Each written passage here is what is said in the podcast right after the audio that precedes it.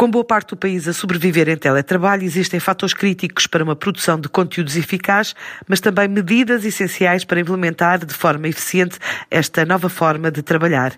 É de vantagens e regras que fala agora Alexandre Real, o formador da Sefori, especialista em liderança e gestão de equipas. Do ponto de vista da implementação eficiente do teletrabalho, existem cinco passos essenciais em que o empregador e o colaborador devem cooperar. Primeiro, a quando da implementação do teletrabalho, é necessário um plano de gestão da mudança e é indispensável estarem preparados para que nem todos os colaboradores tenham a mesma velocidade na implementação das mudanças. Segundo passo importante, a tecnologia tem que funcionar de forma fiável e ser adequada aos objetivos de cada empresa. A mesma tecnologia deve ser testada antes de ser operacionalizada. Terceiro passo, formar as pessoas para trabalhar remotamente, tanto a nível tecnológico como comportamental. As competências comportamentais são fundamentais, tais como a autoliderança, a comunicação, a definição de objetivos e prioridades, a autodisciplina entre outras competências. Quarto passo, elaborar um pequeno código de conduta para a comunicação remota. Por exemplo, assuntos que não devem ser discutidos por e-mail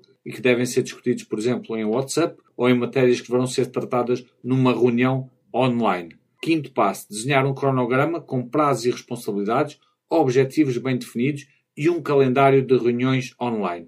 Não se pode trabalhar remotamente sem que se, não, sem que se obtenha feedback do trabalho desenvolvido existem inúmeras vantagens de, ao nível do, do, teletrabalho. A primeira, geralmente associada, é a questão da vantagem de redução de custos. Ou seja, as empresas geralmente têm custos associados à deslocação do, dos colaboradores ou com a mesma própria manutenção do próprio posto de trabalho que deixam de, de existir. Uma outra vantagem associada é o facto de o teletrabalho funcionar como algo mais motivante para alguns dos colaboradores. Mas atenção que aqui há um pormenor eh, que devemos ter em atenção, que há vários estudos publicados nesta, nesta matéria que também indicam que para outro tipo de, de colaboradores também o facto de estar em teletrabalho também é desmotivante. Portanto, isto não é, não é consensual. Eh, depois, em, também em determinado tipo de, de atividades, eh, há um aumento de resultados associado ao, à questão do teletrabalho.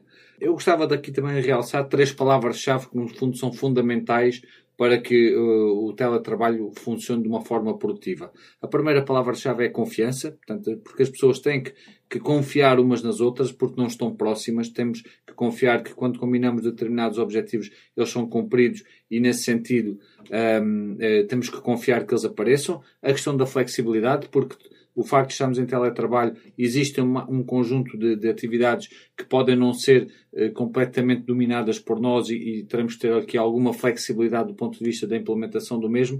E depois a terceira, que é um pouco também a consequência da, da, da primeira, que é a questão da responsabilidade.